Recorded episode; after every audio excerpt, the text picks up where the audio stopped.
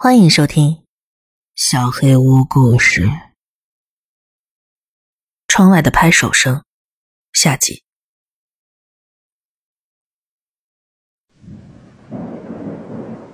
出事那天夜里下了很大的雷阵雨，空气闷热潮湿。半夜我被热醒了，怎么屋里这么热呀？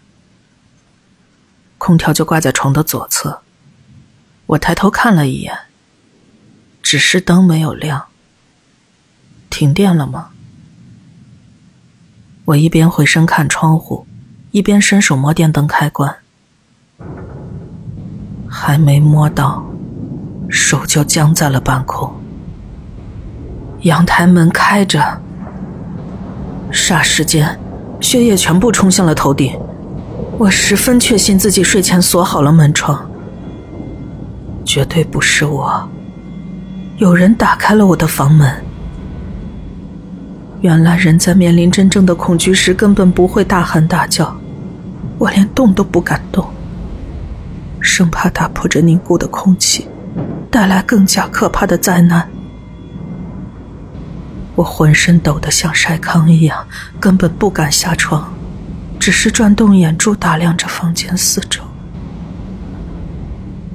一切看上去都很正常。我又缓缓扭头，向敞开的房门看去。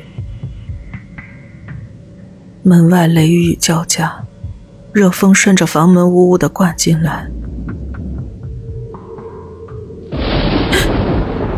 闪电照亮了门边那个剪影，他往前一步，正站在门前。我一眼就认出了那个佝偻瘦小的身影，那个偶尔会出现在噩梦中的身影。他面对着我，随着每道闪电划过，他的身影忽明忽暗。每一次照射都把他的轮廓投射得更加清晰，每一次显现都犹如重锤击在我的心上。他没有动，我更是不敢动。我怕他随时都要冲进来，但他只是站在门口。遮挡着电光，似乎强大的闪电惊雷都无法逾越它。它是超越了自然之上的另一种恐惧。我感觉喉咙里有个发烫的金属球上下滚动，浑身无力，也发不出任何声音。再僵持下去，我怕自己要虚脱了。他看穿了我的软弱，发出几声咯咯的怪笑，然后他离开了我的房门，朝右边走去。他的影子印在我的窗户上，拱起的后背，低垂的脖子，内扣的下巴，那似乎不是一种老态，而是野兽扑食之前的潜伏。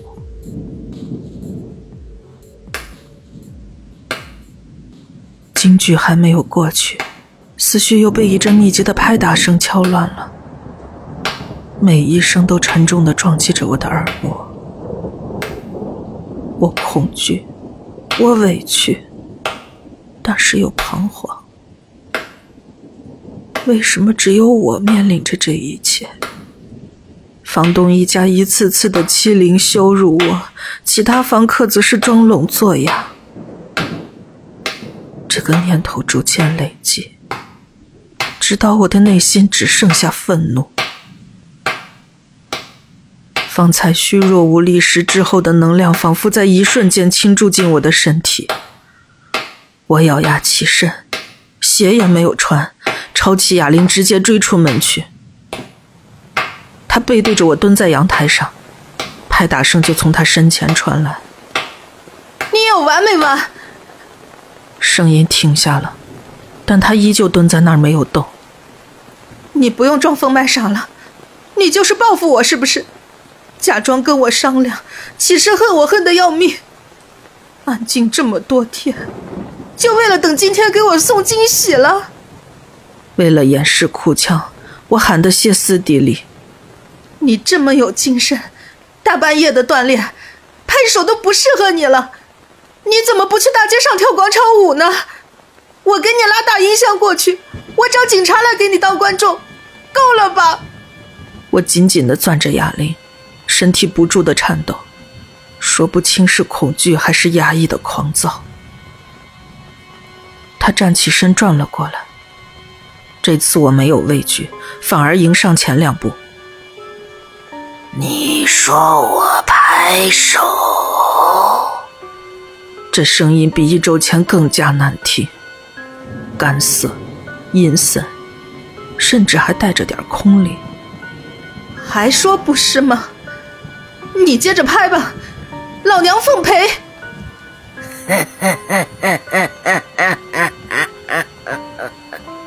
就像听到了什么不得了的笑话，他肩膀一抖一抖的跟随着颤动，真他妈难听！我巴不得他立刻抽风死过去。我不是在拍手，我是在拍你。他伸手指着我，我浑身上下起了一层鸡皮疙瘩。火气瞬间被浇熄。你，你别发疯了！你不信呐？你看。他蹲下身，一手在地上按着什么，另一只手拿着个东西狠狠抽向了地面。你看，你看啊！他直勾勾的盯着我。你看，这不是你吗？你看躺这儿的不是你吗？这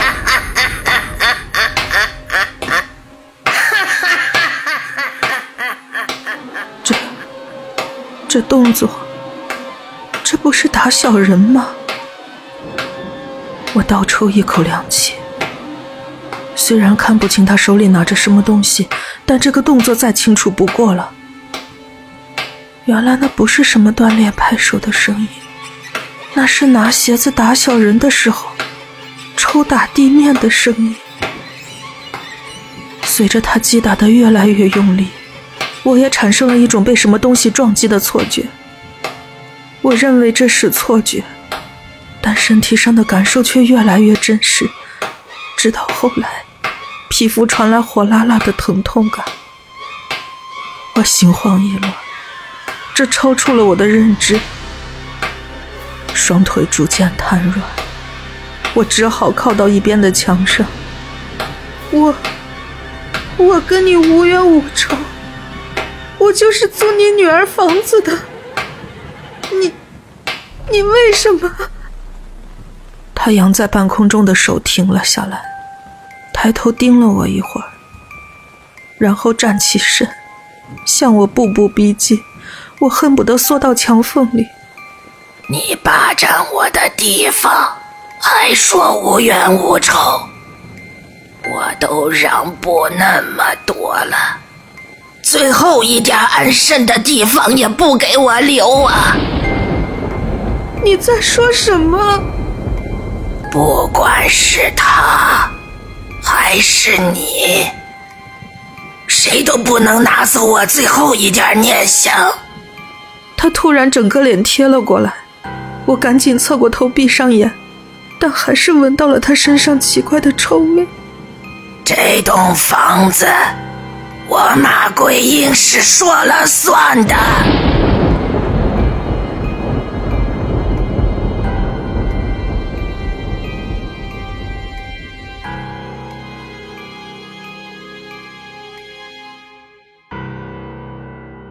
再次醒来时，我躺在医院的病床上，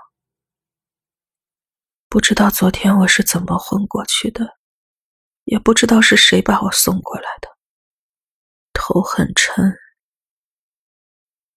醒了，一个声音把我重新拉回了人间，是护士。我怎么来的？你昨天晚上昏迷了。你家属送你过来的，哎，我刚才还在楼道看见他了。家属？我在这儿没有家属。父母不可能来的这么快。阿弥陀佛，你终于醒了，不然我可说不清楚。一个女人的声音从门口传来，虽然只见过一面，我还是立刻认了出来，是我的房东。我去叫医生。您不用急，我觉得自己没事，我想先跟他说几句话。护士犹豫片刻，可能看我确实没事，就先离开了。房东把椅子搬到我床边坐下，我有一肚子疑问。我，你没事就好，我开门见山吧，这房子我还是不租给你了，押金我全退。不过你这医药费是我垫的，这个你要还给我。好，我也不想租了，不过医药费必须你付，而且你还得赔偿我。你把你精神病老妈一个人扔在我隔壁，也不跟我说一声。我之前就被她吓到过，这次直接吓晕了。房东看着我的眼神闪烁了一下，又重新打量我一番。你隔壁？你知道你隔壁就住了个小姑娘吧？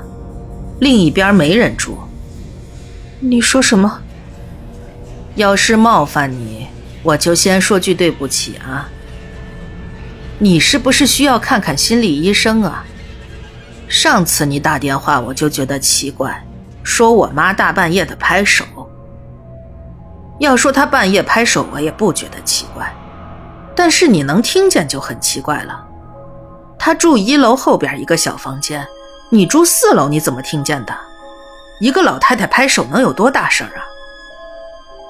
我想了片刻，她上不了楼吗？他肯定有每一户的钥匙。昨晚他还开了我的房门。然后我把昨晚的遭遇大致给他讲了。尽管他刻意掩饰了，但我还是看得出来，他就像在看一个精神病人。最后还无所谓的笑了一下。我越说越愤怒。你要是不信，我可以找警察来。我就不信你妈昨晚发疯一点痕迹都没留下。房东撇了撇嘴。我不建议你报警，对你也没什么好处。你这么年轻，留下什么记录对你也不好。我跟你明说吧，你说的这些完全没有可能。我妈右腿膝盖坏了，平地上还得慢慢走，上楼梯根本不可能，所以才让她住一楼嘛。哎，我也问了其他租客了。人家说你昨晚大呼小叫的，你隔壁小姑娘说，你好像跟人吵架了，但是只有你一个人的声音，吓得她连厕所都不敢去。后来听你没动静了，才去阳台上看了看，这才看到你昏倒了，就赶紧联系我给你送医院来了。我不知道，见我一直发愣。房东抓起了自己的包，行了，我还有别的事儿要忙，你醒了就好啊，不然房子那边……嗯，他没说下去，起身要走。等等，哼，你妈昨晚发疯的时候把名字告诉我了，这你没法狡辩了吧？啊？他苦笑的看着我。你还真打算把故事给编全了呀？你妈是不是叫马桂英？你摸着良心说，你们为什么合伙欺负我？对你们有什么好处？我说出这个名字时，他嘴角的笑容消失了，身体明显颤了一下。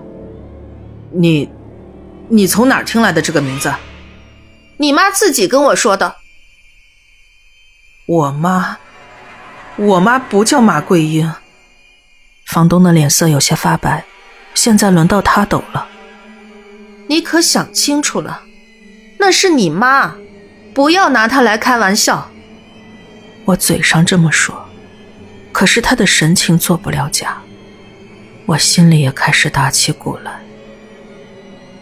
我妈叫马秀英，马桂英。是我大姨，她死了。两年前就死了。我感觉自己的血都凉透了。我只是见鬼了吗？不可能。房东坐了下来，他思考了好一会儿，然后好像打定了什么主意。行，医药费我出，房租全退，我再补偿你两千，你早点搬走吧。好，但是我不能这么稀里糊涂的走，我差点被吓死，你得给我一个说法。我肯定是遇到不好的东西了。谁知道以后会不会有什么后遗症？你你不说也行，我不搬了，我就等着马桂英来找我，我让他给我说个明白。房东的脸一阵红一阵白，反正你也是个外人，我把我知道的告诉你，补偿给你加到三千，但是你听了之后。这些东西必须烂在心里，别再找麻烦。我点了点头。这房子，严格来说也不是我的，是我妈那边的祖宅。我没见过我爸，从小就跟我妈和我大姨一块住在那儿。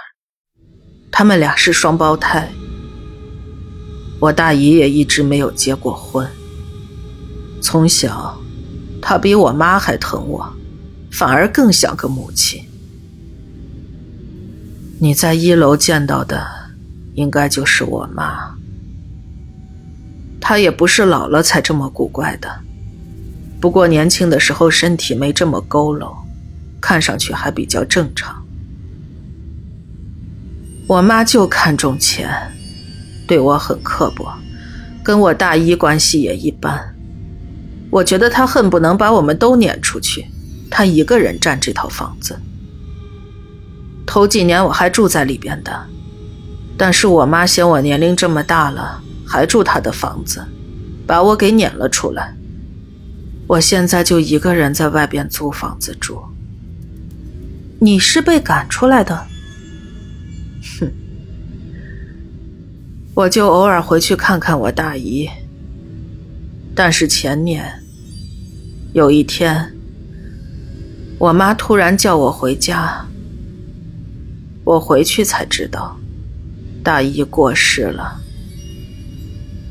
明明我们一周前还见过面的，我大姨身体好得很，我妈当时我妈神神叨叨把我领到四楼，让我进屋去看看。我站在门口，看见我大姨躺在床上一动不动了。我问我妈怎么不打幺二零，怎么不报警呢？怎么不去找村委会？她说，我大姨是睁着眼走的，走的不安详，让我过去把她眼睛给合上。我问她为什么不自己去，她说她试过了。没用，我好像意识到了什么，心脏一阵抽动。我当时觉得有蹊跷，不肯过去，执意要报警。我妈竟然扇了我几巴掌，骂我没用，不如一块儿去死。我从小就怕他，反抗不来了。所以我就去帮我大姨闭眼，我不忍心看她那个样子。他的眼睛是瞪着的，眼球上全是红血丝，脸上看上去很痛苦，也很愤怒。我强打精神试了两次，才把他的眼睛给合上了。讲完这一段。他休息了好一会儿。我大姨丧事办完之后，我就走了，再也没有回去过。一年之前，我妈又联系我，让我帮着重新装修一下房子，说要出租。哼，为了钱嘛，很正常。我再见他的时候，他就已经瘸了。他不说怎么瘸的，只管让我张罗人来装修。还是那句话，她毕竟是我妈。结果装修的时候，工人总是来找我闹，说房子不干净，还找出一些纸符拿给我看，说房子里跟斗过法似的。村里房子贴几张纸符求福也不稀奇，我当时就觉得他们是图财，就加了钱让他们接着弄。你不是问我阳台为什么不隔断吗？我当时已经找不到肯接着做的工人了。说到这里，房东的嘴唇已经失去了血色。我也大概明白是怎么回事了。那你现在应该明白了，我跟工人都没有撒谎。你要是不想说，就不用说下去了。说完吧。房子装好之后。其他房间很快就租出去了，只有四楼左边两间的油漆干得很慢。我想让多通通风，晚点再租出去，但是我妈不让。她说人多才热闹，必须借年轻人的阳气，她才过得不孤独。我就只好把四楼也挂了出去。其实，在你前边已经短租过一次了。那个租客是正常退租的，你是第二个。那两个房间改装之前，是不是就是你大姨住过的？哼，没错。你妈赶走你之前，肯定是连你大姨也容不下了，把她逼到四楼还不够，最后还……算了。不过，那天阳台上那个老太太说的话，我现在算是明白了。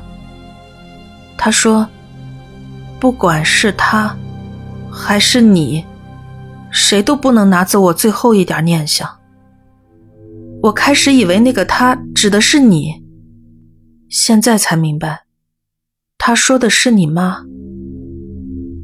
由不得我们不信了，死者为大。我现在心里就是觉得挺愧疚我大姨的，只能等了，等我妈走了再补偿吧。不过有个事情我还不太明白，之前短租的也是个女孩，怎么她就没有遇到什么事情呢？行了，钱给我，你走吧，我出院就去收拾东西。钱等我转给你。不过今天咱们说的，不能出这个房间。不过我估计也没人信。后会无期了。看着房东离开的身影，我有点同情他。他解答了我的疑问，但我没有解答他的。我知道为什么前一个租客没事儿。而让我遇到了。不过这个房子确实不能住下去了。我给好久不联系的姐姐打了电话，想了很久，她才接起来。我知道她在犹豫。姐，我在外边飘够了，你也是吧？要不我们回老家，把外婆的老屋改一改，做个民宿吧。咱们俩一块儿经营，那个位置挺好的。外婆确实更疼我，不过我现在觉得你也应该有一份儿。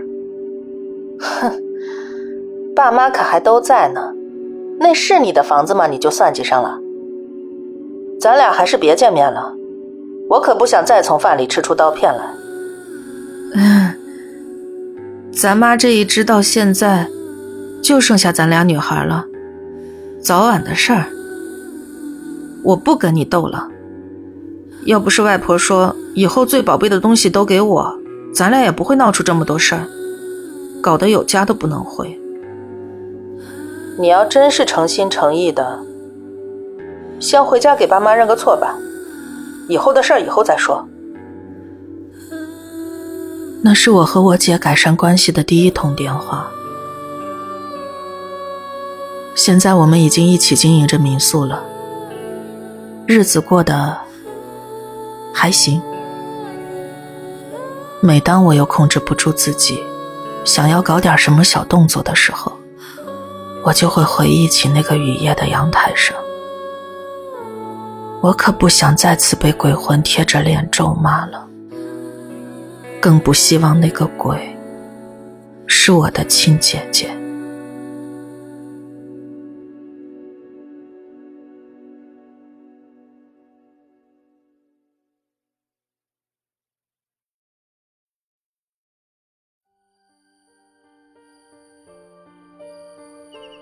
本期小黑屋故事就到这里。如果你做噩梦的话，没有关系，我会来把它吃掉的。我是小黑屋的墨。那我们梦里再见了。